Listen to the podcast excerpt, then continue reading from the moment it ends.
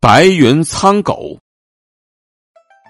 这个典故呢，出自唐代大诗人杜甫在唐代宗大历初年，也就是公元七六六年所写的一首长篇叙事诗，名字叫做《可叹》。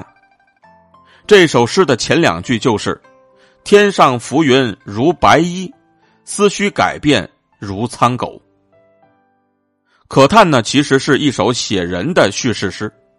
诗中的主人公，正是和杜甫生活在同一时代的诗人王继友。关于王继友呢，《全唐诗》当中对他的介绍是这样说的：王继友，河南人，家贫卖履，博集群书。豫章太守李勉引为宾客，甚敬之。杜甫诗所谓“风尘客子王继友也”。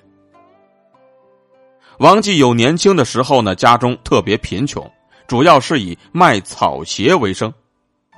正因如此，出生在富贵人家的妻子柳氏呢，就嫌弃他，后来就离家出走。而王继此后便在贫苦当中奋发读书，并且呢，成功的考上了状元，成为了一代名流。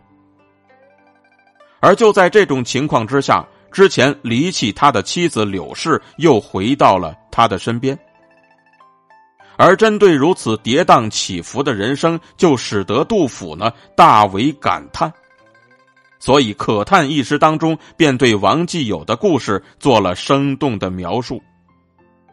而要说到那两句诗的意思，说的就是天上浮云的形状像是白衣裳，顷刻间呢又好像变成了一只。灰色的狗。杜甫呢，其实是在用这样的比喻来说明世事的变幻无常。这个典故呢，也会经常被写作“白衣苍狗”。